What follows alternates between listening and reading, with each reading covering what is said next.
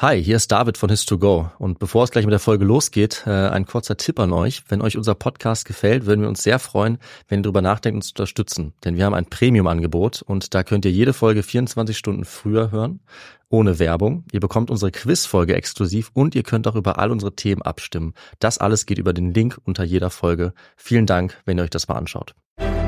Ich bin ein.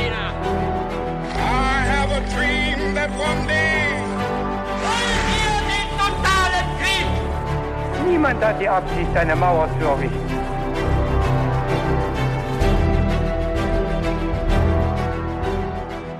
Hi und ganz herzlich willkommen zurück zu einer brandneuen Folge hier bei His2Go. Mit mir, David. Und mit mir Viktor. Und Victor hat uns eine ganz hervorragende und vermutlich äußerst spannende Folge vorbereitet, denn ich kenne ja Victor und ich weiß, dass er für uns äh, nur das Beste vorbereitet jedes Mal. Und da werden wir uns gleich reinstürzen ja. in diese äh, Geschichte, die du für uns vorbereitet hast. Ich bin sehr gespannt, äh, was für Details du dabei haben wirst. Und natürlich wird vorher auch mein Vorwissen zu dieser Geschichte noch knallhart auf die Probe gestellt werden, wie es bei uns Brauch ist. Vorher, Victor, haben wir aber noch eine Sache, die wir immer ansprechen, nämlich was wir zur Podcast-Folge trinken. Und was denkst du, Victor, was wir zu dieser Podcast-Folge trinken? Ja, es, ich habe es ja noch gar nicht probiert, deshalb probiere ich es einfach mal, oder? Das geht auch. Ja. Oh, also es sieht, äh, sah eher wie so eine Limo aus, so eine Zitronenlimo. Da ist aber irgendwie noch was anderes drin, glaube ich. Wenn du das jetzt erraten würdest. Und äh, das errate ich, glaube ich, nicht. Deshalb ja. übergebe ich ja nicht. Okay, ähm, es ist Birne. Ah, tatsächlich. Pürierte Birne. Birne. Oder Birne. Okay. Oder wie ich in Göttingen manchmal sagen, Birne. Ähm, ja, du hattest ja gesagt, du hättest gern was äh, Alkoholisches, um äh, zu feiern, dass du einen Vortrag geschafft hast. Äh, ich habe es natürlich nicht gemacht, das genaue Gegenteil, sondern äh, ja, was alkoholfreies, fruchtiges. Ähm, und das Rezept nennt sich nette Birne. Äh, nicht das, nicht der verheißungsvollste Name, würde ich sagen, aber ja, schmeckt ganz frisch, ne? Ja, stimmt auf jeden Fall. Hm, wollen wir dann Lassen wir das doch direkt äh, sein, ja. ne? Und dann, Aber ich werde da immer wieder draus trinken. Also ich finde es sehr lecker, ja. Ja, es ist trinkbar, das haben wir festgestellt und dann sind wir bereit für unsere Folge. Victor, da übergebe ich an dich. Ja, genau. Und äh, wir starten mit einem kleinen Intro. Im Jahr 1945 bekommen die Bewohnerinnen und Bewohner der Stadt Königsberg, dem heutigen Kaliningrad, die Wut der sowjetischen Armee zu spüren. Nach Bombenangriffen, Belagerungen und Häuserkämpfen kämpfen die Menschen während der sowjetischen Besatzung jetzt auch noch gegen die Kälte und vor allem den Hunger.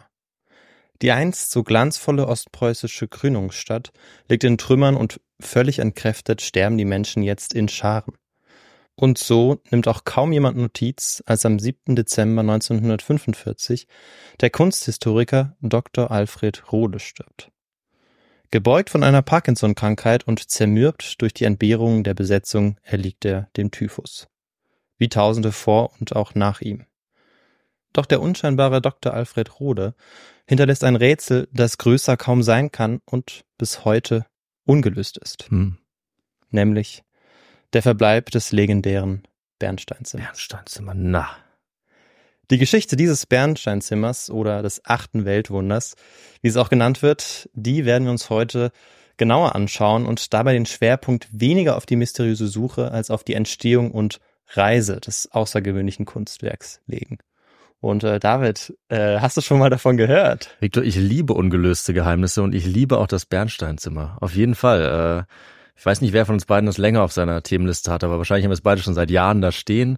Und ich weiß gar nicht, warum ich es nie gemacht habe, aber wahrscheinlich einfach, um es dir zu überlassen, weil du hast es jetzt vorbereitet. Das finde ich sehr, sehr cool. Und äh, ich weiß doch auch, dass es ein sehr, sehr spannendes Thema ist. Also ich freue mich sehr drauf und vielleicht habe ich am Ende ja meine eigene Theorie, wo dieses Bernsteinzimmer ist. Richtig, ich werde dich nämlich auch noch fragen und ich kann mir vorstellen, dass ihr auch noch ganz viele Ideen habt, ja. wo dieses Bernsteinzimmer sein kann und ähm, wo es vielleicht auch nach der Geschichte verorten würdet. Dazu kommen wir am Ende und auch zu der ähm, Postadresse, zu dem ihr uns die Einzelteile schicken könnt.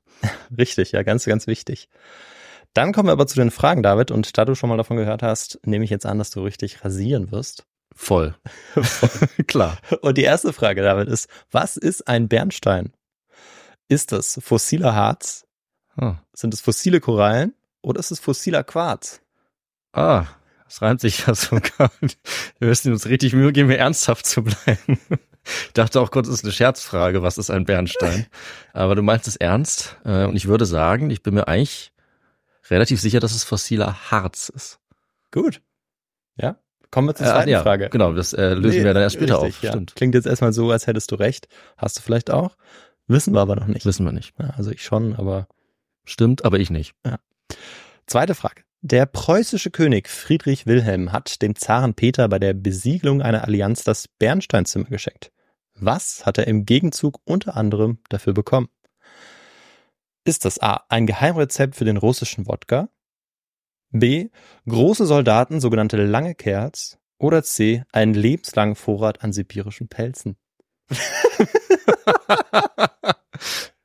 Mist. Du hast dir schlechte Antwortmöglichkeiten ausgedacht. Oder russisches Eis. Ja, ähm, Hm, du bist dran, David. danke. Ähm, nachdem du jetzt vielleicht die letzte Antwortmöglichkeit für mich noch ausgeschlossen hast, Ja, tut mir leid. ähm, und ich aber auch diese Story mit den langen Kerls kenne, also das sagt mir schon was, weil der war wirklich verrückt danach und er wollte Mhm. große, ja, große Männer für seine Leibgarde, glaube ich, oder Mhm. so. Also der Mhm. war Fan von, ähm, ja, großen Soldaten einfach, dieser preußische Herrscher. Glaube ich tatsächlich, dass ähm, ihm der Zar genau das gegeben hat. Große Männer, ne? lange Okay. Kerls. Loggen wir ein und kommen wir zur letzten Frage. Ja. Welcher dieser Aussagen stimmt mit Sicherheit? Ist es A. Die letzten Reste des Bernsteinzimmers wurden auf einem Wrack eines deutschen Frachtschiffes in der Ostsee gefunden. B. Das Bernsteinzimmer ist 1944 und 1945 ausgebrannt.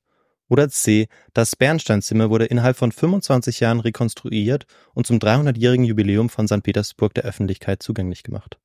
Äh, C, würde ich sagen. Also es ist rekonstruiert. Mhm. Ich habe die Bilder davon gesehen und äh, man denkt, glaube ich, auch manchmal, äh, dass es das echte ist, aber Mhm. wir wissen, soweit ich weiß, nicht, wo es ist. Vielleicht haben wir ein paar Anhaltspunkte. Und dass es ausgebrannt wäre mh, oder restlos entdeckt wäre, das kann ich mir nicht vorstellen. Mhm. Aber vielleicht überraschst du mich ja auch da doch noch, weil es kann ja sich schnell verändern und vielleicht gibt es ja auch dann doch den einen oder anderen Fund. Aber ich würde schon darauf tippen, dass das auf jeden Fall zum Jubiläum wieder zusammengesetzt wurde und man das heute äh, besichtigen kann. Also das Duplikat. Alles klar. Dann äh, sind wir alle gespannt, wie du abgeschnitten hast. Ähm, ich kenne die Antwort natürlich. Viele andere kennen vielleicht auch schon einige Antworten Mhm. und ähm, können jetzt auch in der Geschichte mitfiebern. Wir gehen jetzt in das Jahr 1701 zurück und zwar an den 18. Januar. An diesem Tag krönt sich der Kurfürst von Brandenburg und Herzog von Preußen in Königsberg zum König. Sein Name ist Friedrich, Friedrich der Erste. Ganze 4000 Gäste wohnen der Zeremonie bei, auf die er jetzt schon fünf Jahre hinarbeitet.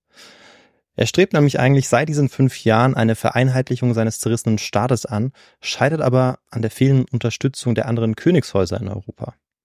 Als der letzte habsburgische König von Spanien stirbt, sieht er jetzt seine Chance gekommen, da er weiß, dass die Allianz aus Habsburgern, Engländern und der Niederlande im Kampf gegen das Frankreich Ludwig XIV. unbedingt Unterstützung braucht. Nach geheimen Verhandlungen im Schloss Schönhausen bei Berlin zwischen dem habsburgischen Kaiser Leopold und Friedrich, der zu diesem Zeitpunkt ähm, Kurfürst noch ist, ähm, im August 1700 finden diese, diese Verhandlungen statt. Dort wird es ihm dann erlaubt, sich außerhalb des Territoriums des Heiligen Römischen Reiches dann zum König zu erheben. Dafür muss er dann eine Geldzahlung leisten und vor allem sich an die Seite der Österreicher schlagen im spanischen Erbfolgekrieg. Mhm. Für Friedrich ist das kein Problem. Er nimmt ähm, diese Forderungen an und zieht dann am 17. Dezember 1700 dann in einem feierlichen Zug von seinem Schloss in Berlin aus ähm, nach Königsberg. Das ist die damalige Hauptstadt Ostpreußens. Und ähm, ja, das ist das heutige Kaliningrad, Hm. wenn man das eben verorten möchte. Und das gehört ja heute zu Russland. 4000 Gäste sind jetzt eben zu Besuch und dann setzt er sich in der Schlosskirche im Königsberger Schloss dann die Krone eben selbst auf. Seine Gäste, wie auch die Bevölkerung Königsbergs, die ähm, sollen außerdem von Brunnen profitiert haben, aus denen Wein gesprudelt ist. Hm. Circa 4000 Liter.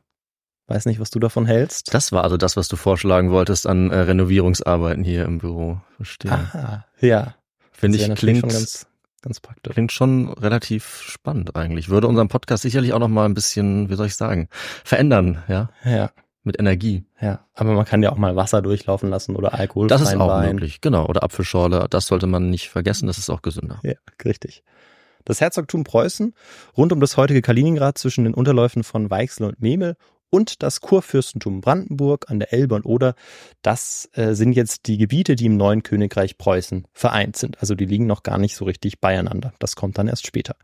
In Königsberg und äh, im Schloss trifft er wahrscheinlich wie nirgendwo anders auf der Welt auf einen Schmuckstein, der eigentlich gar kein Stein ist. Und äh, David, Oh. was ist das wahrscheinlich? Ein Harz. Ja, das ist richtig. Das ist ein Harz. Dazu kommen wir aber erst später. dass so, es ein Harz ist. sorry, es Zumindest ist- werden wir das mhm. dann erst später einordnen. In jedem Fall ist es ähm, das Bernstein. Ja. Hm, Also ein Schmuckstein, den er auch schon sehr gut kennt, denn es wird schon auch lange als Diplomatengeschenk für die preußischen und brandenburgischen Herrscher verwendet. Also man tauscht es gegeneinander Mhm. als Geschenk eben aus. Und man nennt das auch Gold der Ostsee. Und dieses Gold der Ostsee kommt vor allem im Baltikum und vor den Küsten Kaliningrads vor. Also da kann es gefunden werden. Ob der Kunst- und Kulturliebhaber Friedrich im Anblick der reichen Bernsteinschätze in Königsberg an das dachte, was später gerne als achtes Weltwunder bezeichnet worden ist, das wissen wir nicht so genau. Mhm. Sicher ist, dass sein Hofarchitekt unmittelbar nach seiner Rückkehr nach Berlin im März 1701 einen Bernsteindreher anstellt oder Bernsteinschnitzer. Wahrscheinlich unter Anweisung des frisch gebackenen Königs. Aber sicher, wie gesagt, ist es nicht. Sein Name ist Gottfried Wolfram. Das ist ein Däne, der zu den talentiertesten Bernsteinschnitzern oder Drehern seiner Zeit zählt. Und wenig später beginnen dann auch die Arbeiten an dem wundersamen Projekt, wie es auch heißt, und das eben vermutlich bereits im Krönungsjahr 1701, wobei es da auch unterschiedliche Angaben gibt. So ein Historiker sagt auch, dass es erst 1705 beginnt, nach dem äh, Tod von ähm, Charlotte, von der Frau von Friedrich, aber ähm, vermutlich beginnt es, zumindest sagen das die, die meisten ähm, Historikerinnen und Historiker, soweit ich es gesehen habe, schon im Jahr 1701. Mhm. Und ja, was jetzt beginnt, ist natürlich der Bau oder die Entstehung des Bernsteinzimmers. Und worum es sich dabei genau handelt und wie es in seinen ersten Fassungen ausgesehen haben könnte, das schauen wir uns jetzt in einem Teil unserer Geschichte an, der eigentlich nicht fehlen darf, David. Und wie heißt der? Das ist dann wohl der historische Kontext ähm, Ja, über Bernstein. richtig. Das heißt, Cool. er verkommt, also der verkommen kann man ja nicht sagen, aber Nee. es wird jetzt eher so ein kunsthistorisch-geologischer Das ist gut. Kontext. Okay, nee, wenn finde ich du gut. einverstanden bist. Ja, Ähm, den historischen Kontext hatten wir eigentlich eher vorher Ja. mit der Krönung, aber wir tauschen jetzt hier mal so ein bisschen aus. ja, mal ein bisschen Abwechslung, das finde ich, finde ich gut. Gut. Und ja, äh, David, jetzt liegt es auch an dir zu erraten, wie lange wir jetzt zurückgehen. Hm, Ich gebe dir einen Tipp. Wir beginnen mit dem Zeitpunkt, wo sich der Bernstein abgelagert hat. Hm, Das wäre auch mein Tipp gewesen. Also irgendwas mit Dinosauriern würde ich mal tippen, so. Puh, boah.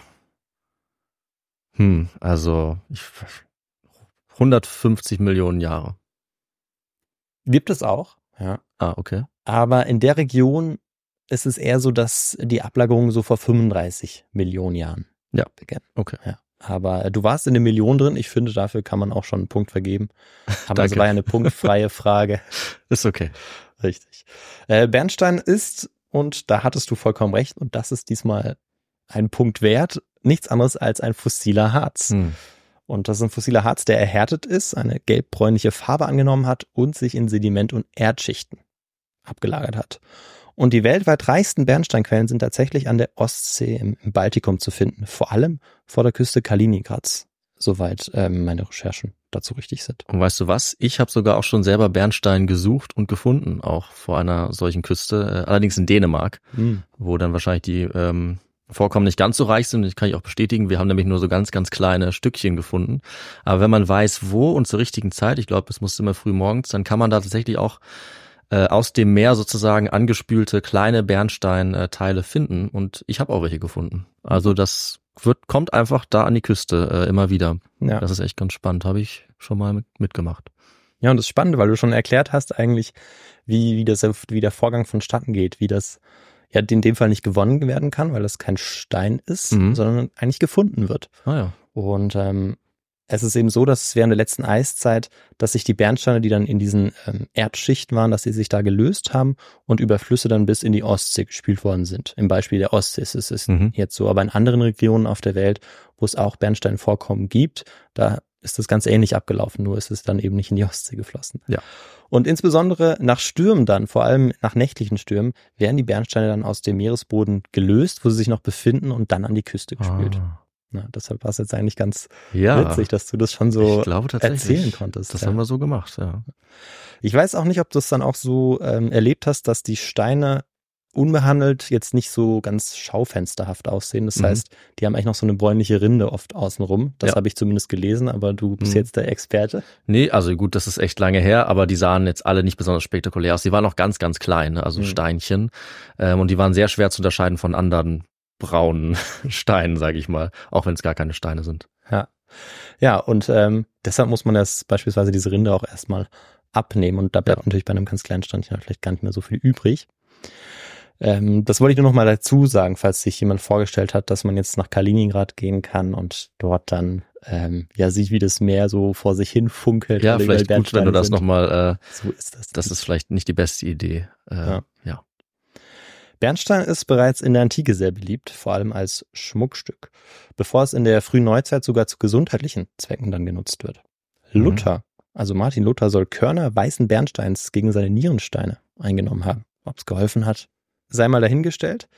Aber zumindest wurde es auch so genutzt und später hat man sogar aus Bernstein auch Öl gewonnen, das als Wundermittel Mhm. gegolten hat. Also hatte dieses Bernstein ja auch so eine, so eine ganz mystische Aura, könnte man sagen, weil zu diesem Zeitpunkt auch um 1700 noch ganz, noch gar nicht klar war, dass das ähm, fossiler Harz ist. Das Ah, ist ja. erst Ende des 18. Jahrhunderts eigentlich klar. Okay, ja, stimmt. Macht, also wenn man das sieht, dann sieht aus, fühlt sich an wie ein Stein, ist das irgendwie naheliegend. Ja. Ja, und in der kunsthistorischen Epoche des Barocks war Bernstein und die Bearbeitung von Bernstein so begehrt, dass bald eigentlich jeder europäische Fürstenhof einen sogenannten Bernsteindreher hatte. Und dieser Bernsteindreher, der ähm, war dann dafür verantwortlich, diese Bernsteine zu schleifen, zu drehen und auch zu schnitzen. Und ähm, daraus konnten dann eben kunstvolle Figuren noch entstehen, beispielsweise für Schachbretter auch. Aber typischerweise haben sie sich eher an Perlen, Ketten, Armbänder oder Amulette gemacht. Der Bernsteindreher Gottfried Wolfram, der beherrscht inzwischen aber auch eine ganz neue Technik. Und das ist die der Inkrustation.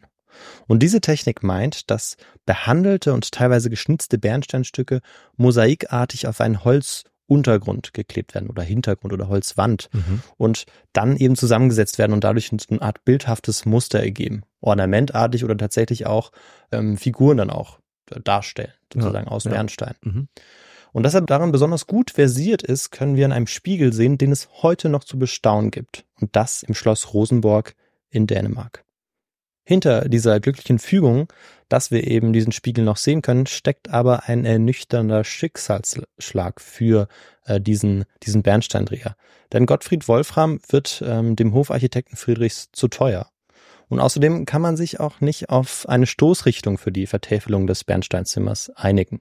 Also was die Kunstrichtung auch angeht. Mhm. Und samt seinem Spiegel und anderer Arbeiten kehrt er jetzt nach Dänemark zurück, ohne je auch nur ein Cent dafür bekommen zu haben. Oder besser gesagt Reichstaler zu der Zeit, Mhm, mhm. weil es ja noch keinen Euro gibt.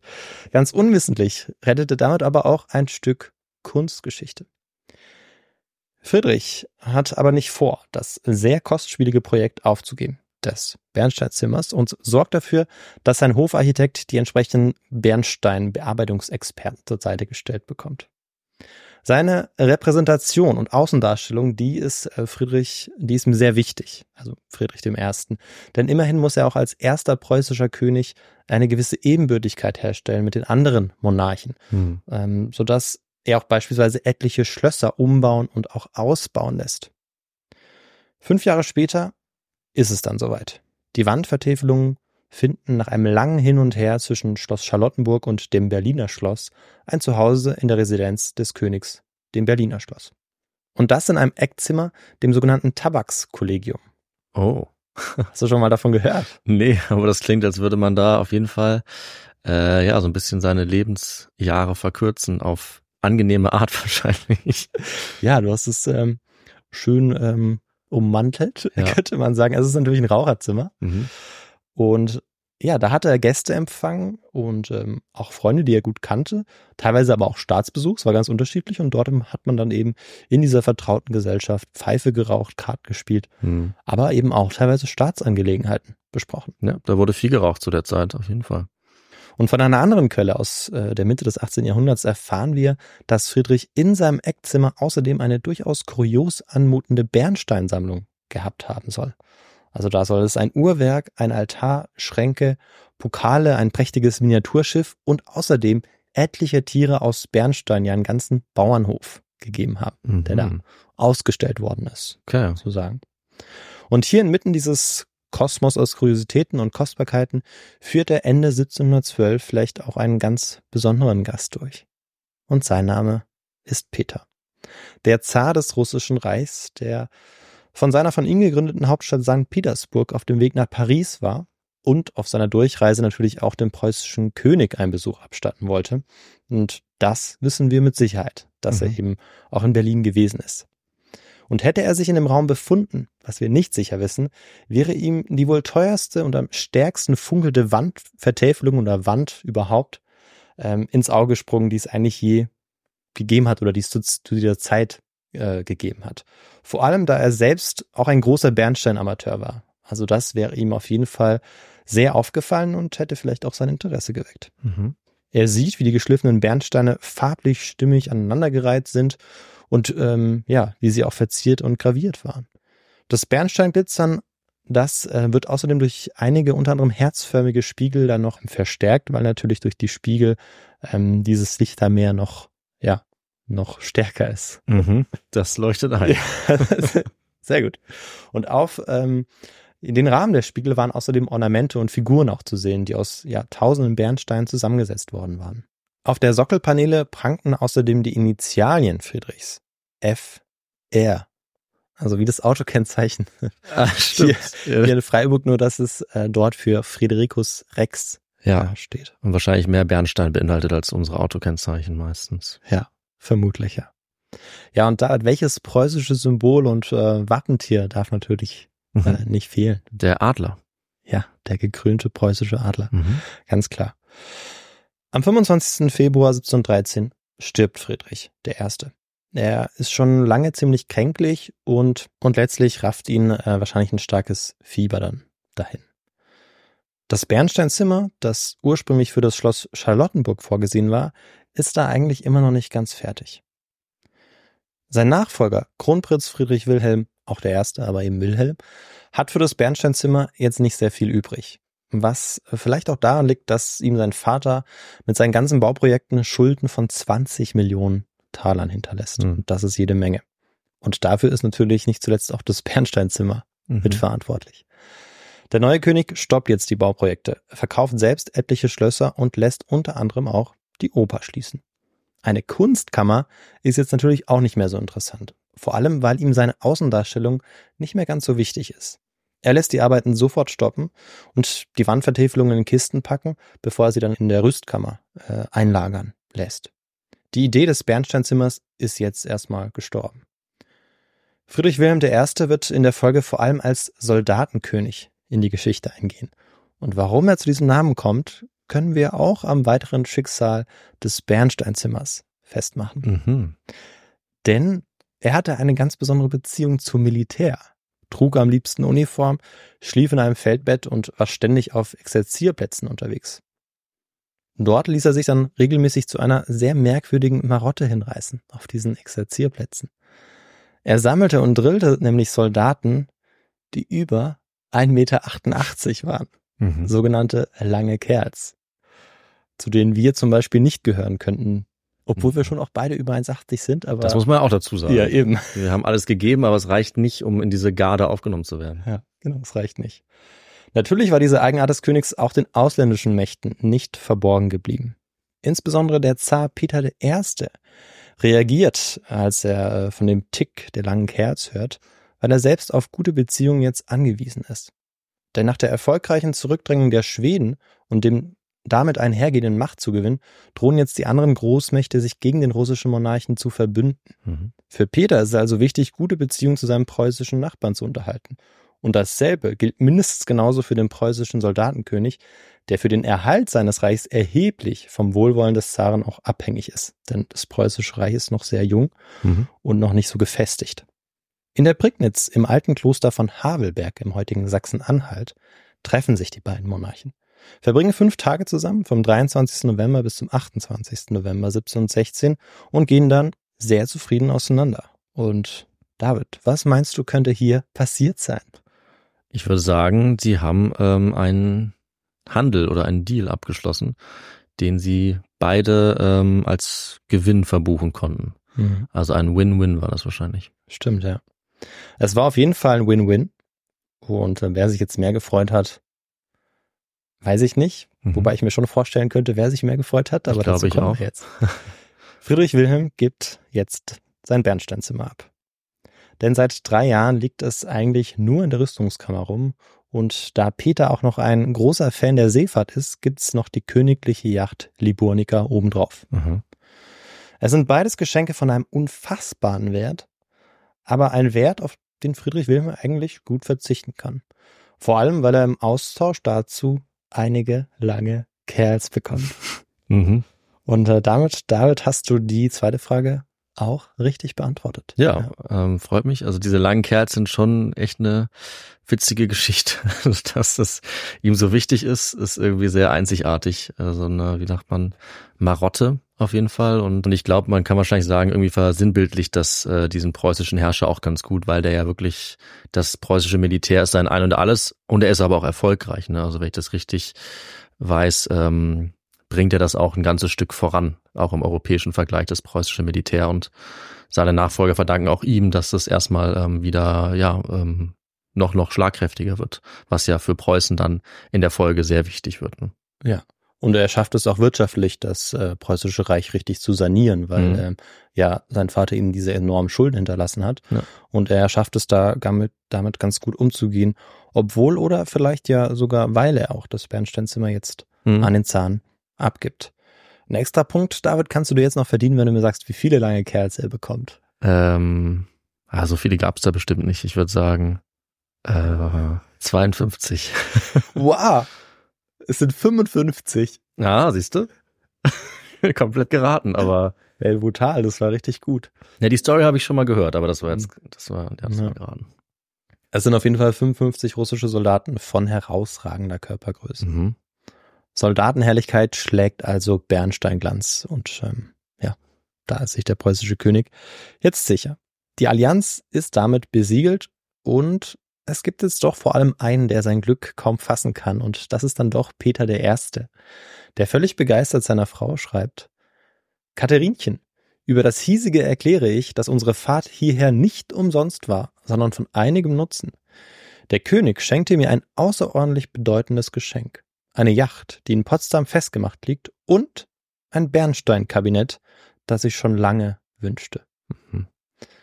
An der Memel nehmen Gesandte des Königs im März des Jahres 1717 dann die wertvolle Fracht entgegen. Diese Fracht ist zu diesem Zeitpunkt eingehüllt in Flanell und verpackt in Kisten, die mit Wachstuch beschlagen sind, um sicherzugehen, dass wirklich nichts kaputt geht.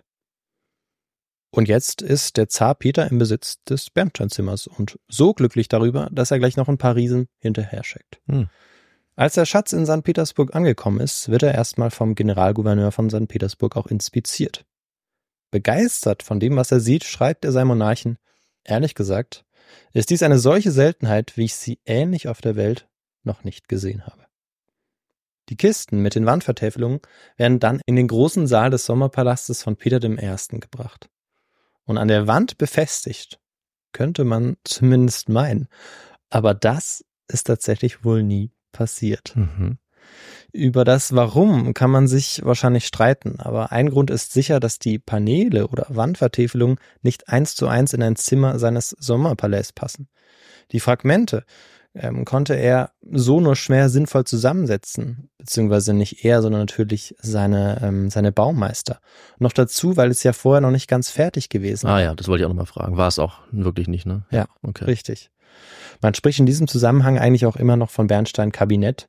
Hm. Ich habe das aber jetzt der Einfachheit halber, werde ich jetzt das durchgängig Bernsteinzimmer nennen. Ja. Aber zum Zeitpunkt, wo es wirklich auch offiziell Bernsteinzimmer heißt, auch in der Literatur und auch unter den Zeitgenossinnen und Zeitgenossen, das werde ich dann nochmal. okay. erwähnen. Ja. okay. Also damit das nicht untergeht. Und jetzt sind wir aber mit diesem Bernstein-Kabinett äh, in St. Petersburg. Da ist ein Palais, oder? Mhm. Okay. Richtig, ja. Ja, und ähm, wir können jetzt natürlich noch immer überlegen und Vermutungen anstellen, weshalb der Zar das jetzt hier nicht versucht ähm, aufzubauen. Ähm, ein anderer Grund ist sicherlich, dass die zu bewerkstelligende Arbeit und die Mittel, die jetzt ähm, dafür notwendig wären, einfach enorm sind und ähm, entsprechendes Know-how nötig ist, das zu dieser Zeit wahrscheinlich einfach fehlt. Das heißt, die Wandvertäfelungen bleiben wahrscheinlich ähm, bis zu seinem Tod dann auch im Jahr 1725 in den Kisten. Mhm. Und sie geraten nach seinem Tod auch erstmal in Vergessenheit. Denn auch die Nachfolgermonarchen können gar nichts damit anfangen. Zehn Jahre lang wird äh, das Bernsteinzimmer, wird dieses achte Weltwunder eigentlich gar nicht mehr erwähnt. Erst Zarin Elisabeth erinnert sich dann wieder an das Geschenk für ihren Vater und macht es sich jetzt zur Aufgabe, dem Bernsteinzimmer zu altem Glanz zu verhelfen. Elisabeth war wie 30 bis 40 Jahre zuvor Friedrich eine große Kultur- und Kunstliebhaberin. Vor allem liebte sie den Luxus. Zu Lebzeiten soll sie über 15.000 kostbare Kleider angesammelt haben. Oh, das ist wirklich eine Menge. Und ähm, die soll sie dann bei Festen, Theateraufführungen, Konzerten und Jagden dann ähm, getragen haben und teilweise eben täglich dann auch mehrfach gewechselt haben. Mhm. Ansonsten kann man, weiß gar nicht, ich habe das jetzt nicht gezählt oder rechnet, Ja. was das bedeutet in einem Jahr zum Beispiel, aber es sind wahnsinnig viele Kleider. Mhm. Da, Also, da sind wir uns einig. Es bleibt, bleibt auf jeden Fall ein Kleid pro Tag für viele, viele Jahre übrig, ne, bis man äh, wieder Neues kaufen muss. Das stimmt, ja. Sie gibt jetzt im Jahr 1743 ihrem wichtigsten Bauherrn, dem Meister des russischen Barocks, Francesco Bartolomeo Rastrelli, den Auftrag, ein Zimmer im Winterpalast mit den Bernsteinpaneelen zu verkleiden. Dieser russische Bauherr mit einer äh, ja, italienischen Herkunft, wie wir ja schon gehört haben, war gerade sowieso dabei, den Bau des Palastes fertigzustellen und nahm den Auftrag dann auch mit Wohlwollen entgegen. Unter den über 1000 Zimmern in diesem gewaltigen Winterpalast wählt er für dieses Projekt das Audienzzimmer der Zarin. Und das liegt neben dem Schlafgemach. Dann macht er sich mit seinen Architekten und Stuckateuren an die Arbeit. Als erstes musste das Team um Rastrelli die Inhalte der inzwischen völlig verstaubten Kisten, sie sind ja inzwischen seit 24 Jahren eingelagert und Mhm. teilweise schon auch beschädigt. Eines der größten Probleme war ist, dass die kleinen flachen Bernsteinmosaike regelmäßig von der Holztafel fallen. Vor allem aufgrund der großen Temperaturschwankungen in St. Petersburg ist das der Fall. Und die Temperatur bzw. das Klima sollte ja zeitlebens eigentlich ein großes Problem für das Bernsteinzimmer sein. Und diese Bernsteintafeln auch. Trotzdem lässt er sich und lässt sich das Team davon jetzt nicht unterkriegen. Sie arbeiten jetzt Tag und Nacht. Bildhauer, Künstler und Stuckateure rekonstruieren jetzt akribisch und puzzelartig ähm, dieses Bernsteinzimmer. Unter den Restaurateuren sind übrigens auch Franzosen, Polen und Italiener. Dort, wo Bernstein fehlt, werden jetzt Imitate eingesetzt, zunächst einmal, weil die Kosten und die Zeit, die es kosten würde, die entsprechenden Mengen an Bernstein anzuhäufen, zu groß und zu hoch sind. Ah, okay. Aber immer noch geht es sehr langsam voran. So langsam, dass sich Elisabeth auch ständig einmischt und mehr Tempo verlangt. Gegen Ende der Arbeiten tut sich dann ein großes Problem auf. Denn im Kabinett gibt es drei große Bernsteinrahmen, aber man möchte gerne an jeder Wand einen haben. Das heißt, man braucht vier in Hm. einem Zimmer mit klassischem Schnitt und vier Wänden. Zimmer mit drei Wänden ist selten. Mhm. Selten, ja. Ist in dem Fall auch nicht, ähm, ja, nicht gegeben. Über diesen fehlenden vierten Rahmen regen sie sich jetzt sichtlich auf und wahrscheinlich ist es sogar der Rahmen, den der dänische Bernsteindreher Gottfried Wolfram mitgenommen hat, den wir heute noch sehen können. Ah. Rastrelli schlägt vor, einen Rahmen aus Holz zu schnitzen und vergolden zu lassen. Aber Elisabeth ist damit überhaupt nicht einverstanden. Als sie schon sichtlich frustriert ist, eilt ihr ein König zu Hilfe. Friedrich der Große von Preußen schickt ihr einen neuen vierten Bernsteinrahmen, an dem seine Bernsteindreher, die preußischen, ein halbes Jahr schon gearbeitet hatten. Also Mhm. er hatte schon gehört von diesem Frust und von diesem Ah. Problem. Ja. Und überglücklich nimmt Elisabeth auch das Geschenk an. Und Friedrich der Große macht das natürlich nicht nur aus ähm, Wohlwollen oder aus Großmut, sondern er hofft sich dadurch natürlich auch eine gewisse Nähe dann auch zum mächtigen Zahnreich, beziehungsweise die Gunst dann auch der, der Zarin. 1746, 30 Jahre nach dem berühmten Tausch, ist das Bernsteinzimmer fertiggestellt. Wie es genau ausgesehen hat, wissen wir gar nicht. Denn es wird noch ein letztes Mal umziehen, Hm. bevor es dann wirklich auch sein richtiges Zuhause finden wird und dann auch weltberühmt werden wird. Wieder einmal stehen nämlich Umbaumaßnahmen im Winterpalast Elisabeths an. Und vielleicht stört es sie auch äh, inzwischen, dass das pflegeintensive Bernsteinzimmer direkt neben ihrem Schlafgemach liegt. Das ein- Ausgehen der Arbeiter hat sie dann vielleicht auch schon gestört. Man will ja bei sich zu Hause vielleicht auch nicht ständig Handwerker haben, so habe ich mir das vorgestellt. Ja, ach so, wie kommst du darauf? Ich weiß nicht, ob das da auch so gewesen ist, mh, aber dadurch, dass man eben liest, wie häufig das eben bröckelt und ähm, Ja. Wie wichtig es ihr auch war, dass dieses Audienzzimmer strahlt, könnte ich mir schon vorstellen, dass das irgendwann ein Problem gewesen ist. Das hat dich an deinen eigenen Wasserrohrbruch erinnert, richtig? Ach stimmt, ja. Nee, tatsächlich noch äh, hatte ich so. das gar nicht im Kopf, aber jetzt, wo du es äh, sagst, Ich dachte sofort, war dass du das meintest, weil da anstrengend, bei euch ja auch, ja, relativ viel los war, ähm, ja, unangenehmerweise. Ne? ja, das stimmt. Ja, und diese lauten ähm, Trockengeräte auch. Ja. Die man ja da braucht. Und die hatten sie damals noch nicht mal. Stattdessen haben sie wahrscheinlich gepustet. Das war wahrscheinlich noch lauter. Ja, Na gut, lassen wir das. Ja, Weiter stimmt. geht's. Aber äh, es ist auf jeden Fall äh, problematisch, wenn eben Mhm. ständig Leute da sind, Ich die auch ganz nett sein können. ja, ich kann es gut nachvollziehen. Man will ja auch mal irgendwie für sich sein. Naja, so oder so lässt sie jetzt alle Bernsteintafeln in Kisten packen, äh, in ihre Sommerresidenz nach Zaskoje Selo packen, beziehungsweise Puschkin, dem Zarendorf heißt das übersetzt, und ähm, dann dort wieder aufbauen. Das ähm, Dorf liegt, beziehungsweise dieses Dorf kann man eigentlich nicht mehr sagen, die Stadt liegt etwa 25 Kilometer südlich von St. Petersburg. Mhm. Nach einem 50 Jahre langen Hin und Her findet das Bernsteinzimmer jetzt aber wirklich sein Zuhause. Bis in das Jahr 1770 dauern jetzt die Arbeiten noch an, bis es schließlich auch die Ausmaße, Verzierung und die Schönheit ähm, ja erhält, wie wir sie auch heute kennen und wie wir sie heute auch auf Fotografien sehen können. Die Bernsteinimitate werden in dieser Zeit auch noch ersetzt durch echte Bernsteine. Letzte freie Flächen werden mit Spiegeln versehen und ähm, ja, reich verzierten Bernsteinrahmen bedeckt. Und jetzt kommen auch noch florentinische Mosaike aus ähm, ja, Spisa, Schat und Lapslazuli-Teilchen dazu, die in dieser Perfektion auch nur in Florenz gefertigt werden können und womöglich ein Geschenk der Erzherzogin Maria Theresia waren. Mhm. Bei der Fertigstellung der Spiegelpilaster, der Spiegelrahmen, halfen dann auch noch Königsberger Bernsteindreher mit. Es ist also eine echte europäische Koproduktion, Mhm. dieses gesamte Kunstwerk. Und ähm, ja, David, ich zeig dir einfach mal ein Bild und vielleicht fällt dir da noch was auf. Ja, gerne. In einem Bernsteinzimmer, das äh, Bild ist aus dem Jahr 1917, aber ähm, tatsächlich sah es 1770 wohl ziemlich genauso aus. Also da hat sie dann in diesem langen Zeitraum auch gar nicht so viel getan. Mhm. Ja, ähm, auffällig ist die ähm, ja, Reiterstatue, die du bisher noch nicht erwähnt hast, die in der Mitte dieses Zimmers oder dieser Anordnung steht mit einem sehr großen Sockel, erinnert fast an so ein antikes Gebäude. Und die Person da drauf erinnert sehr an einen ja, preußischen Herrscher, würde ich sagen. Also ich, boah, ich würde auf Friedrich den Großen tippen, äh, will es jetzt nicht beschwören, Mhm. aber vermutlich zum Dank an ihn dorthin. Ja, das wäre jetzt mein Tipp. Und ansonsten kommen diese goldenen Farben wirklich sehr gut rüber, muss ich auch sagen. Und ja, also es sieht wahnsinnig beeindruckend aus. Ja. Vielen Dank, David, ähm, für die Beschreibung und auch schon die richtige Interpretation. Ne? Dieses, äh, diese Reiterstatue, dieses Reiterstandbild, das ist tatsächlich Friedrich der Große, also Friedrich der Zweite. Ja. Und man war eben so dankbar, dass man ihm das noch, oder ja, dass man Mhm. das noch gestiftet hat und die, die Mitte von diesem Saal dann auch hingestellt Das ist schon auch, also ist sehr deutlich, das Dankeschön, ja. Und das ist tatsächlich auch das, ähm, das Foto, die Fotografie, die auch alle anderen schon sehen, die diese Folge hören. Ach so, ja, okay. Und du hast uns jetzt quasi allen nochmal das Bild beschrieben, aber ja, ihr Mhm. könnt das auch nochmal genauer anschauen. Auch den Link liegt in der Folgenbeschreibung. Und auch sonst definitiv, in diesem Fall ja fast ein muss, auch auf unsere Bildergalerie gehen. Ja, die Details und Auf alles, Instagram.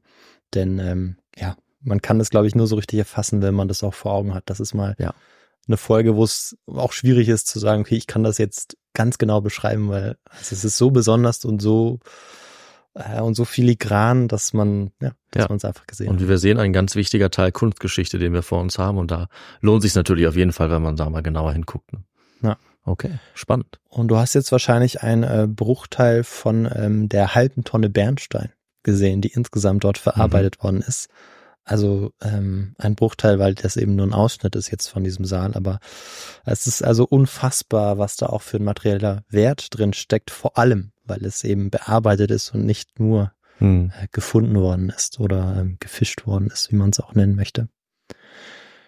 Und das Bernsteinzimmer, das ähm, hieß bis dato eigentlich hauptsächlich Bernstein-Kabinett, so wird es eigentlich genannt und jetzt heißt es aber wirklich auch Bernsteinzimmer Ah, jetzt wird es auch zum achten Weltwunder. Es wird in den Jahren 1833, 1865, 1893, 1897 und zwischen den Weltkriegen nochmal renoviert, aber eigentlich bleibt es, wie ich schon gesagt habe, größtenteils in der Form, wie, ähm, wie wir alle es jetzt auch schon gesehen haben auf dem Bild, erhalten. Allerdings werden die Restaurierungsarbeiten zum Ende hin, also im 20. Jahrhundert, immer barbarischer, wie es äh, eine russische Kunsthistorikerin bezeichnet. Mhm. Das Problem ist nämlich, dass, dass die Arbeiten immer schlampiger ausgeführt werden. Ähm, und da wird zum Beispiel mit Lack- und Ölfirnis gearbeitet, um den Glanz wiederherzustellen. Aber es passiert genau das Gegenteil. Also die Farbe geht fast verloren, Aha. dieses, dieses Schimmern auch.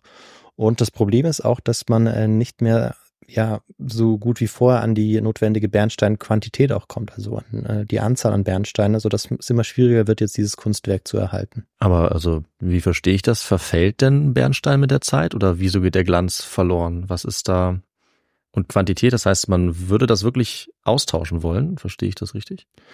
Es ist so, dass man immer wieder versucht, sozusagen das auch mit, ähm, ja, mit Goldverzierungen oder so, also das sind ja nicht nur Bernsteine in diesem Zimmer drin, Hm, ja, mit Goldverzierungen dann sozusagen auszuschmücken ähm, oder zu bedecken. Das ist ja nicht pures Gold dann. Mhm. Und bei Bernstein ist wirklich das Problem, dass man nicht mehr diese Qualität an Bernsteinschnitzern und Bernsteindrehern hat, weil ähm, seitdem bekannt ist, aus welchem Stoff es ist und dass dieser Stoff auch immer wieder behandelt werden muss, Okay. weil es tatsächlich so ist, dass er ähm, ja vergänglich ist, beziehungsweise dass er ja irgendwann abgenutzt ist. Also es Ah. ist nicht so wie ein Diamant zum Beispiel. das wusste ich nicht. Ja, oder er wie ist Gold. nicht, nicht ne? so Oder widerstandsfähig wie, wie, äh, wie Gold und Silber, zumindest ähm, ja, nach dem, was ich äh, Ja. gelesen habe. Vielleicht weil es ein Harz ist und das eben, ja, wie soll ich sagen, oh, kann man organisch sagen? Vielleicht, ja, Vielleicht also kann man sicher, nicht ja, mehr, aber- daran liegt. Okay, also es, es wird tatsächlich irgendwann sozusagen kaputt von alleine. Ja, genau. Also schneller zumindest als, also nicht so schnell natürlich, Mhm. aber ähm, vor allem, wenn die Temperaturschwankungen so groß sind Ja. ähm, und es nicht dementsprechend nicht richtig behandelt wird, dann passiert es schneller zum Beispiel Mhm. als bei Gold oder Ja, als bei spannend. Diamant. Das wusste ich gar nicht, aber wahrscheinlich, weil ich auch nie auf die Idee komme, dass Bernstein kein Stein ist und Mhm. dann kann doch, also ich denke, daran wird es bestimmt liegen. Das macht ja Mhm. schon, leuchtet ein. Ja, und die nächste grundlegende Restaurierung des Zimmers ist dann für das Jahr 1941 geplant. Mhm. Aber dazu sollte es dann nicht mehr kommen. Am 22. Juni 1941 überfällt die deutsche Wehrmacht die Sowjetunion im sogenannten Unternehmen Barbarossa. Nazi-Deutschland bricht damit den mit der Sowjetunion geschlossenen Nicht-Angriffspakt und beginnt jetzt ein Vernichtungskrieg, in dem es um neuen Lebensraum für die arische Rasse geht, wie es Reichsführer SS Heinrich Himmler deklariert. Vom heutigen Litauen aus rückt die Heeresgruppe Nord daraufhin in das Baltikum vor. Ziel der Einheit ist es, die baltischen Häfen zu sichern. Und um das sicherzustellen, ist es vor allem notwendig, St. Petersburg in Besitz zu nehmen, das seit 1924 Leningrad genannt wird, dem kommunistischen Revolutionär Lenin zu Ehren. Mhm. Noch am selben Tag erfährt man auch 25 Kilometer südlich der Stadt, im Katharinenpalast, von dem Überfall der Wehrmacht. Noch in der Nacht vom 22. auf den 23. Juni werden alle Schätze in Kisten gepackt und in den östlichen Teil der Sowjetunion geschickt. Am Bernsteinzimmer beißen sich die sowjetischen Aufräumarbeiter aber die Zähne aus. Sie schaffen es einfach nicht, die Bernsteintafeln, die Wandvertäfelungen abzunehmen, ohne dass einzelne Bernsteinteile sich lösen und auf den Boden fallen. In der Hoffnung auf ein Wunder bleibt ihnen jetzt keine andere Wahl, als das Zimmer an seinem Platz im Palast zu belassen. Damit es zumindest einen Hauch von einer Chance gibt, dass das Bernsteinzimmer nicht in die Hände der Nazis fällt und damit das Zimmer auch vor den Bombenangriffen noch einigermaßen sicher ist, werden die Fenster jetzt mit dicken Brettern vernagelt. Und außerdem wird das gesamte Bernsteinzimmer mit Pappe beklebt, Mhm. sodass der Saal eher etwas von ja, Renovierungsbedürftigkeit eigentlich hat. Am 8. September besetzt die Wehrmacht dann Schlüsselburg an der Südwestspitze des Ladoga-Sees. Leningrad ist damit von der Außenwelt abgeschnitten und die dort lebende Bevölkerung wird jetzt auf grausame Art und Weise ausgehungert. Und mehr dazu gibt es in unserer Folge zur Belagerung von Leningrad Mhm. im Zusammenhang mit dem Leben des Komponisten Schostakowitsch und seiner Symphonie dazu, der neunten Symphonie. Ja. Es ist schon lange her, aber wenn man mehr nochmal dazu hören möchte, dann ähm, ja, kann man das in dem Kontext auf jeden Fall Ja, nochmal machen. was müsste das sein? Folge 30 oder irgendwie sowas um den Dreh, glaube ich. Also schon Ja, eine unserer ich, ersten. wenn ich jetzt gut vorbereitet gewesen wäre, hätte ich das natürlich jetzt nennen Ja. können. Aber ich glaube, das findet man schnell. Ja, entweder über Leningrad oder Schostakowitsch, ja. Richtig, ja. Nur wenige Tage später, am 17. September, ist auch Puschkin bzw. das Zahndorf Zaskoje Selo besetzt, wo der prächtige Katharinenpalast steht. Und es dauert nicht lange, da finden zwei Wehrmachtssoldaten den Saal, der merkwürdig mit Pappe zugeklebt ist. Unverzüglich machen sie sich daran, die Verkleidung herunterzureißen. Und was sie dann erblicken, muss ihnen den Atem verschlagen haben. Tausende geschliffene Bernsteine funkeln den beiden jetzt entgegen, wie wir wissen. Und sie werden nur durch ihren Vorgesetzten, der gerade durch die Tür kommt, noch daran gehindert, die Bernsteine mit ihren Gewehren aus dem Mosaik zu schlagen. Dem Offizier war wahrscheinlich ganz genau bewusst, dass das Regime, das NS-Regime, Kunstwerke zu Propagandazwecken massenhaft raubte. Etwa 600.000 Kunstwerke sind zwischen 1933 und 1945 geraubt worden. Hm. 300.000 kommen alleine aus Osteuropa. Am 1. Oktober 1941 wurde die gesamte Ausstattung des Bernsteinzimmers abgebaut, in Kisten verpackt und auf einen LKW verladen, beziehungsweise auf sehr, sehr viele LKWs verladen. Mhm. Da reichte einer nicht aus. Das Ziel der Eskorte war Königsberg, wo der wahrscheinlich größte Bernsteinkenner überhaupt gespannt die Ankunft erwartete. Und an die Ankunft der Kisten erinnert sich die damalige Schlossverwalterin 40 Jahre später noch sehr genau. Zitat Etwa gegen Ende des Jahres 1941 wurden im Schloss Lastkraftwagen entladen, die Kunstschätze aus den Schlössern bei Leningrad brachten. Es handelte sich um eine größere Anzahl und wir hatten Mühe, sie alle im Schloss unterzubringen. Nur das berühmte Bernsteinzimmer aus dem Katharinenpalast in Saskoje Sel, Puschkin, wurde davon zur Aufstellung gebracht. Es wurde zu diesem Zweck an Dr. Rode übergeben und fand seine Aufstellung im Lovis-Korinth-Saal im dritten Geschoss. Dr. Alfred Rode. Er ist es also, der jetzt diese 25 Kisten entgegennimmt. Der Kunsthistoriker aus unserer Einleitung. Mhm. Und in diesen Kisten befinden sich eben diese unglaublich wertvollen Bernsteintafeln. Alfred Rode ähm, ist ein Kunsthistoriker, der als Bernsteinexperte gilt und äh, bekannt ist und seit 1927 Direktor der Kunstsammlung im Königsberger Schloss ist.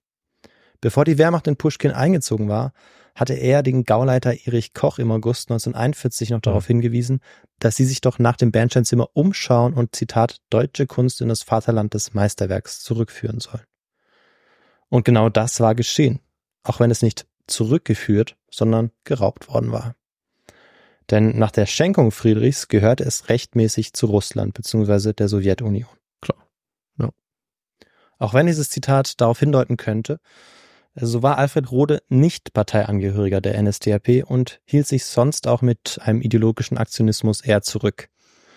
Wie er genau jetzt zur NSDAP stand, das können Mhm. wir im Nachhinein nicht bewerten. Die Historikerinnen und Historiker, die über ihn schreiben, ähm, gehen eher davon aus, dass er relativ frei war von der Partei und ähm, vor allem sie eben um die Kunstschätze gekümmert hat. Okay. Am 5. Dezember 1941 war das Bernsteinzimmer im Südflügel des Königsberger Schlosses dann wieder aufgebaut worden. Laut den Mitarbeitern und seiner Tochter wurde das eingerichtete Zimmer zu seinem absoluten Lieblingsstück. Für den Kunsthistoriker ist das Werk das fantastischste, was je mit Hilfe der Inkrustationstechnik geschaffen worden ist. Einmalig und einzig in seiner Art. Das ist das Bernsteinzimmer.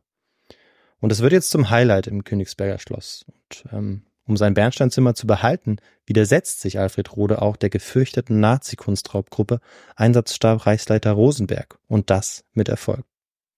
Aber sein Glück währt nur sehr kurz. Am 22. Juli 1944, auf den Tag genau drei Jahre nach dem deutschen Überfall auf die Sowjetunion, beginnt die sowjetische Großoffensive.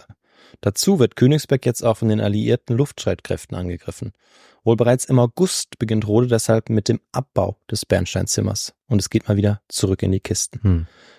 Er lässt jetzt die Wandvertäfelungen in den Tiefkeller unter dem Südflügel des Schlosses verstecken. Und Ende August sind die Abbauarbeiten fertig. Gerade noch rechtzeitig vor dem verheerenden Luftangriff am 30. August, bei dem große Teil des Königsberger Schlosses zerstört werden, unter anderem auch der Südflügel.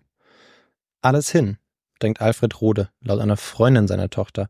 Aber als die beiden den Keller inspizieren, stellen sie fest, dass das Bernsteinzimmer bis auf sechs Sockelplatten unversehrt geblieben ist. Als die Front näher rückt, kramt Alfred Rode seine alten Kontakte raus, fährt nach Sachsen und überprüft, inwieweit sich die Schlösser Kriebstein und Wechselburg bei Rochlitz für die Einlagerung eignen.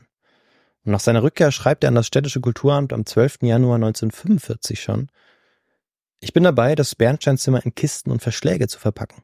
Sobald diese bepackt sind, müssen die Platten auf Anweisung des Provinzialdenkmalamtes nach Sachsen verschickt werden. Das heißt nach Wechselburg bei Rochlitz. Und er fügt hinzu, Achtung, hier befinden sich große historische Werte.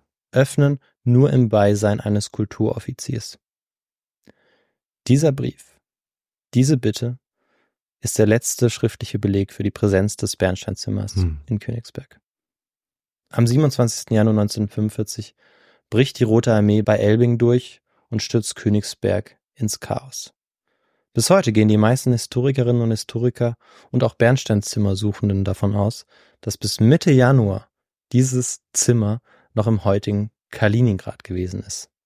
Aber dann verliert sich jede Spur und das Rätselraten beginnt. Mhm.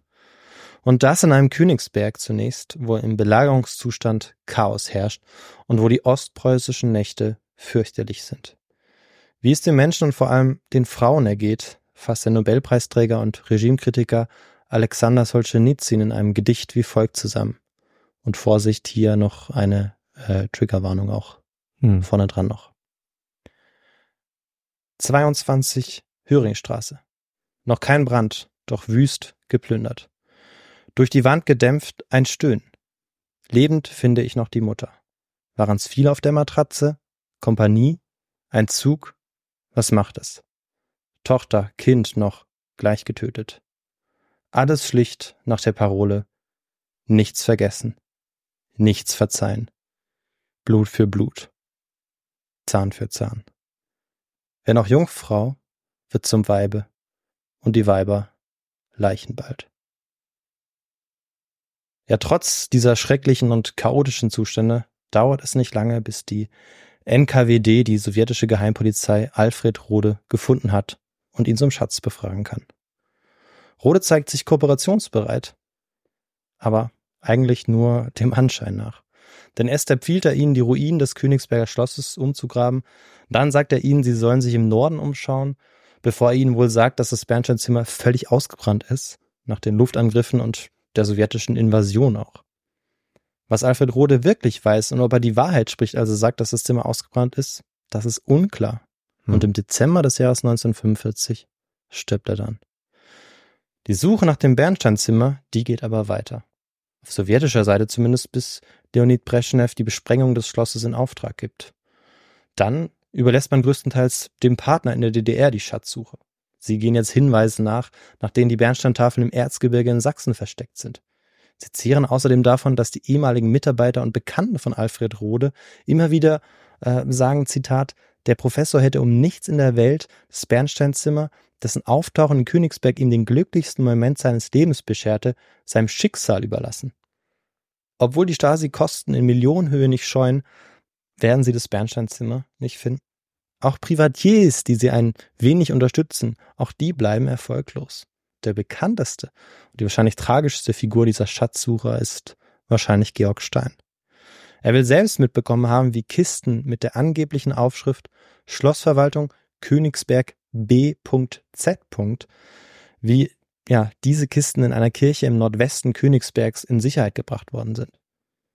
Und zum Ende hin ist er sich sicher, dass der Schatz im Kalibergwerk nördlich von Göttingen versteckt liegt. Mhm. Aber als er trotz pausenloser Suche nicht mehr vorwärts kommt, ist er so verzweifelt, so ruiniert und wohl auch geistig verwirrt, dass er sich das Leben nimmt im Jahr 1987. Eine andere Theorie besagt, dass die Kisten, in denen sich die Bernsteintafeln befanden, noch rechtzeitig auf ein Schiff gebracht werden konnten, bevor die Rote Armee Königsberg umschlossen hatte. Vielleicht ja sogar die Wilhelm Gustloff, aber trotz Untersuchung gibt das Wrack keine nennenswerte Argumente dafür her. Hm. Wenn, dann wäre es wohl eher das Frachtschiff Karlsruhe, das ebenso versenkt worden ist. Erst 2020 wurde das Wrack entdeckt und es wurden tatsächlich Kisten in der passenden Größe entdeckt, aber der Inhalt, der war überhaupt nicht mehr erkennbar und deshalb ähm, bleibt das alles hoch spekulativ. Ach so. Und das waren jetzt nur ein paar Beispiele und ähm, ja, da wird jetzt natürlich die Frage, ob du auch noch eine Theorie auf Lager hast. Ja, ich habe natürlich immer eine Theorie auf Lager. Ich ähm, liebe solche Theorien und solche ungelösten Geheimnisse, auch wenn es einen natürlich immer ein bisschen ärgert, dass man das nicht lösen kann. Aber ehrlich gesagt, die Theorie, an die ich jetzt denken musste und die ich glaube ich auch mal irgendwo gelesen habe, ist eine sehr äh, unbefriedigende eigentlich, nämlich dass das Bernsteinzimmer überall auf der Welt ist und wir es einfach nie wieder ähm, finden können, weil es in seine Einzelteile vielleicht zerlegt wurde. Also das ist auch eine Theorie, dass was auch immer genau passiert ist, nachdem die letzte Spur verloren geht, dieses Bernsteinzimmer irgendwie in alle Winkel der Welt verstreut wurde, ja, irgendjemand das verkauft hat und ja, in zig Häusern vielleicht Teile davon liegen und niemand mehr weiß, dass es mal dazugehört hat. Wenn man das fachgerecht zerlegt, ist halt die Frage, ob man das noch so gut zurückverfolgen kann. Ich kann jetzt auch nicht sagen, ich bin jetzt kein Bernstein-Experte, wie sinnvoll diese Theorie mhm. ist. Äh, aber ich finde es schon naheliegend, dass ähm, das Ganze entweder zerstört wurde oder so auseinandergeraten ist, dass man es nicht mehr ähm, erkennt. Denn wenn dieses Bernsteinzimmer irgendwo bei irgendjemandem wäre, ist die Wahrscheinlichkeit, dass nie irgendjemand was dazu gesagt hat, sehr, sehr gering. Das ist ja oft so bei solchen Dingen. Also die Theorie, dass irgendjemand genau weiß, wo das ist, das nie jemand erzählt in 100 Jahren, die ist eigentlich immer eine sehr, sehr schlechte Theorie. Hm. Deswegen meine Einschätzung als äh, Amateur Bernsteinzimmersucher entweder kaputt oder in Einzelteile zerlegt. Mhm. Ja, ist definitiv eine Möglichkeit. Wir werden gleich noch drauf kommen, dass es dafür auch Indizien gibt. Oh, ach so. Das ähm, Problem an dieser Theorie ist, dass wenn man ähm, die weiterspinnt, man irgendwann merkt, dass ja Bernstein überhaupt nicht einen Wert hat eigentlich, wie beispielsweise Gold oder Diamanten. Das heißt, wenn man es tatsächlich in die Einzelteile zerlegt, ja. dann kommt da eigentlich fast nichts mehr bei rum. Ja. Ähm, sondern es bleibt eigentlich nur als Gesamtkunstwerk tatsächlich so wertvoll. Okay. Oder wenn man eine ganze Wandtafel beispielsweise Mhm. noch hat. Das würde, das würden zumindest ähm, ja wahrscheinlich ja diejenigen, die vielleicht für andere Theorien sind, jetzt dagegen halten. Ach so. sozusagen. Ja, aber die würden natürlich falsch liegen. Die würden natürlich falsch liegen. Ich halte mich da raus. Nenne aber vielleicht noch mal ähm, einen ähm, Maurice Philippe Remy. Ja, ich weiß gerne. Nicht, ob du ihn kennst. Das ist Nee. ein, ein Dokumentarfilmproduzent, Autor und Bernsteinzimmersucher. Und äh, der ist sich sicher, dass das Bernsteinzimmer während äh, dem Ende des Krieges ausgebrannt ist. Aber wie gesagt, Mhm. das können wir eben nicht mit Sicherheit sagen. Und dafür spricht auch, dass es zumindest Fragmente des Schatzes gibt, die scheinbar auftauchen können. Mhm. Unter der Nummer 73 taucht bei einer Auktion des Londoner Versteigerungshauses Christie's im Jahr 1994 ein geschnitzter Bernsteinkopf auf. Und drei Jahre später finden Bernsteinzimmerforscher heraus, dass dieser Kopf genauso aussieht wie die Köpfe, die einst an der Wand des Bernsteinzimmers zu sehen waren. Das Hm. heißt, es könnte tatsächlich eben ein Teil, ein Stück ähm, Kopf gewesen sein, das sozusagen abgetrennt worden ist Ja. ähm, vielleicht sogar noch von den Wehrmachtssoldaten dann doch im Katharinenpalast, vielleicht auch erst viel Mhm. später. Vielleicht hat es aber auch gar nichts damit zu tun. Also auch hier bleibt uns die Gewissheit Ja. verwehrt. Wer sich dennoch zumindest ein Bild von diesem achten Weltwunder machen möchte, der könnte zumindest in Friedenszeiten die prächtige Rekonstruktion im Katharinenpalast in St. Petersburg bestaunen. Etliche Frauen und Männer, Schlosserinnen, Restaurateure und Bernsteinschnitzer haben 25 Jahre lang dafür gearbeitet, damit das achte Weltwunder zum 300. Gründungsjubiläum der Stadt im Jahr 2003 der Öffentlichkeit wieder zugänglich wird. Und äh, damit hast du die dritte Frage, David, auch richtig beantwortet. Mhm. In dem entsprechenden Band zur Ausstellung, den ich bei der Vorbereitung unter anderem auch verwendet habe, wird die Eröffnung in einer deutsch-russischen Aussöhnungsdynamik gedeutet. Der russische Kulturminister Michael Schwidkoy schreibt dort, die Wiederherstellung des Bernsteinzimmers ist ein Ereignis, das die kulturelle Richtung in das neue Jahrtausend bestimmt. Die politischen Unstimmigkeiten, die bislang noch die Beziehung zwischen Russland und Deutschland erschweren, werden früher oder später beigelegt sein. Oh weia. Ich denke, in einem freiheitlich-demokratischen Sinne bleibt uns nur zu hoffen, dass die Unstimmigkeiten hoffentlich eher früher als später beigelegt sein werden. Ja, ich glaube, das Zitat ist schlecht gealtert äh, im Jahr Ja. 2024. Ja, aber ich wollte es doch erwähnen, weil ähm, das, das natürlich im, im Kontext Hm. der aktuellen Situation ja surrealistisch Ja. äh, ist eigentlich, wenn man das liest. Aber diese Annäherungsphase, diesen Versuch, ob der jetzt vorgetäuscht war oder nicht, Hm. den hat es zu dieser Zeit Anfang der 2000er durchaus gegeben. Und ähm, ja, das sieht jetzt natürlich alles ganz anders aus. Um das Bernsteinzimmer zu begutachten, bleibt also nur der Blick eigentlich auf die Fotografien, die es gibt. Und äh, die sind aber alle mal sehenswert und die sind eben auch über unseren Instagram-Account für euch sogar aufgearbeitet. Wunderbar. Und mit diesem kleinen Hinweis auch auf ähm, unsere sozialen Medien und vor allem Instagram ist äh, diese Folge jetzt auch zu Ende, also zumindest meine Erzählung dazu. Mhm. Dann, Viktor, vielen Dank für diese Aufarbeitung.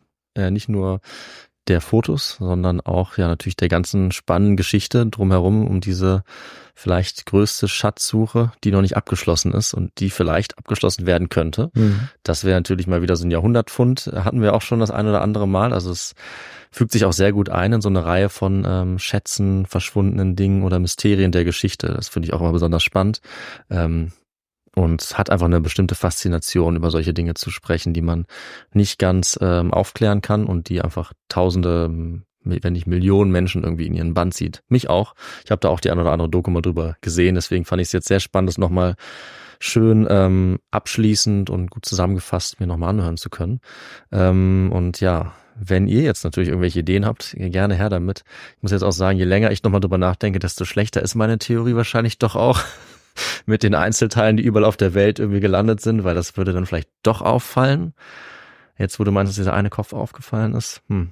Aber ja, wir werden es wahrscheinlich erstmal so Ja. schnell nicht erfahren. Ja, und manche, manche Bernsteine sind ja wirklich nur so Plättchen Hm. und die Händen wären dann wirklich nicht so wertvoll. Ich meine, das sind, Ja. die sind natürlich nicht alle so als Köpfe geschnitzt. Hm. Mhm. Aber ich könnte mir auch gut vorstellen, dass Teile des Bernsteinzimmers immer noch unterwegs sind. Hm. Wobei ich eben davon ausgehen würde, das wäre jetzt meine Meinung, dass große Teile des, dieses Schatzes doch eben auch ja nicht nur verschollen, sondern auch zerstört sind. Das finde ich auch eine sehr, also eine sehr naheliegende Theorie. Also zerstört finde ich auch ziemlich sinnvoll, das kann ich mir auch gut vorstellen. Würde auch erklären, warum absolut niemand irgendwas dazu sagen kann, wenn es eben wirklich buchstäblich verbrannt oder explodiert ist. Ja. Mhm. Wenn jetzt aber jetzt noch ein paar mehr von den Teilen finden würden, dann würde ich vielleicht doch wieder zu der anderen Theorie. Aber vielleicht ist es auch etwas, was noch mehr Sinn macht. Ähm, und es gibt doch noch irgendwie Leute, die da noch ganz starke Theorien haben. Mhm. Äh, dann Infos. Oder wie gesagt, falls ihr äh, Bernsteinzimmer Teile habt, die gerne dann auch an uns schicken, dann äh, sagen wir euch auch was dazu. Genau, wir überprüfen das dann und schicken die vielleicht wieder zurück. Genau, nicht. das, das schauen wir dann, je nachdem, wie wertvoll das ist. Und dann würde ich sagen, Viktor, äh, wie wäre es denn jetzt, wenn jemand noch was Substanzielles dazu lesen möchte und nicht nur irgendwelchen, sag ich jetzt mal Quatsch, der von mir kommt. Du hast natürlich sinnvolle Dinge gesagt, ich jetzt eher ein bisschen spekuliert, aber du hast eine sehr gute Grundlage. Was gibt's äh, denn für Literatur, wenn man sich jetzt noch ein bisschen tiefer eher in die Fakten vielleicht äh, stürzen möchte? Ja, das ist gar nicht so einfach. Ähm, es gibt viel Literatur zum Bernsteinzimmer, aber Mhm. es gibt nicht sehr viele Historikerinnen und Historiker, die sich tatsächlich damit ähm, so richtig auseinandersetzen, sondern das sind diejenigen, die eigentlich die ganzen Quellen zusammentragen. Das sind oft ja Amateur sozusagen. Also doch die, Bernsteinzimmersucher, Ah, ja. aber die tragen dann eben dann doch auch die meisten Informationen zusammen. Aber zunächst einmal ist sicherlich das, ähm, ist der Band zu empfehlen, der zur Ausstellungseröffnung 2003 rausgekommen ist, der aber wahrscheinlich gar nicht so leicht zu bekommen ist. Der war glücklicherweise in der äh, Unibibliothek hier in Freiburg. okay. Das ähm, ist von Seminova Natalia. Das Bernsteinzimmer, ein Weltwunder kehrt zurück. Das ist eine Kunsthistorikerin, eine russische. Und dann ähm, empfehlen kann ich auch vor allem, weil es hier auch sehr um äh, das historische Objekt Bernsteinzimmer geht Ja. und die Entwicklung von 1701 sozusagen bis 1944, 45. Das ist von ähm, Maurice Philippe Remy, Mythos Bernsteinzimmer. Das ist eben derjenige, der auch die Dokumentarfilme Hm. dreht und eben Autor auch dieses Buches ist. Ähm, viele andere Bücher, auch neuere ähm, Veröffentlichungen, die drehen sich dann doch eher immer um die ähm, diese Die Suche. mysteriöse Suche. Hm, hm. Und da habe ich dann auch Teile ja rausgenommen, aber ich kann da jetzt kein einzelnes Werk richtig empfehlen. Da muss man vielleicht auch vorsichtig sein, weil da sind eben die Mittel der von uns Historikern äh, sind da begrenzt, weil wir haben keine Quellen mehr. Äh, da gibt's ja nur noch diesen einen Brief oder so. Ne? Das heißt, dann muss man spekulieren. Ne? Ja, ja. Ich meine, man kann das schon historisch natürlich betrachten und sich anschauen, wie beschäftigt sich beispielsweise die DDR damit. Also das Klar. ist ja schon, das ist ja tatsächlich eine Suche, die da stattfindet, auch mhm. wenn nichts gefunden wird. Aber ja, es war jetzt auf jeden Fall nicht Schwerpunkt dieser Folge und deshalb würde ich jetzt auch Abstand nehmen, da irgendwelche Sachen zu empfehlen. Mhm. Und würde es dabei belassen bei diesen beiden Werken und dann wieder an dich übergeben, David. Alles klar, Victor, dann machen wir hier eine runde Sache. Vielen Dank nochmal für die Vorbereitung. Wenn euch diese Folge gefallen hat, denkt gerne darüber nach, uns zu unterstützen, zum Beispiel als Premium-Mitglieder die ganzen Vorteile zu genießen, wie 24 Stunden frühere Folgen, werbefreie Folgen, unsere super Bonus-Quiz-Folgen mit unserer Quizmasterin Chiara und natürlich die Themenabstimmung, dass ihr so ein Thema wie das hier auch auswählen dürft was ihr getan habt. Ansonsten findet ihr alle Mittel und Wege, uns zu unterstützen, wie immer in unserer Folgenbeschreibung. Wir freuen uns sehr, wenn ihr dabei seid, äh, mit uns in Kontakt tretet, uns Tipps, Themen gebt, Kritik und uns gerne auch vielleicht die ein oder andere finanzielle Unterstützung zukommen lasst. In diesem Sinne würde ich sagen, macht's gut. Wir hören uns in zehn Tagen wieder. Victor mit einer Folge, die in eine ganz, ganz ähnliche Region gehen wird aber mit einem ganz, ganz anderen Thema zum Glück. Aber wir bleiben so ein bisschen da und äh, du darfst dich schon mal fragen, was das genau bedeuten wird. Und das erfahren wir dann alle in zehn Tagen. Bis dahin, bleib gesund und munter und wir hören uns bald wieder. Macht's gut. Ciao. Tschüss.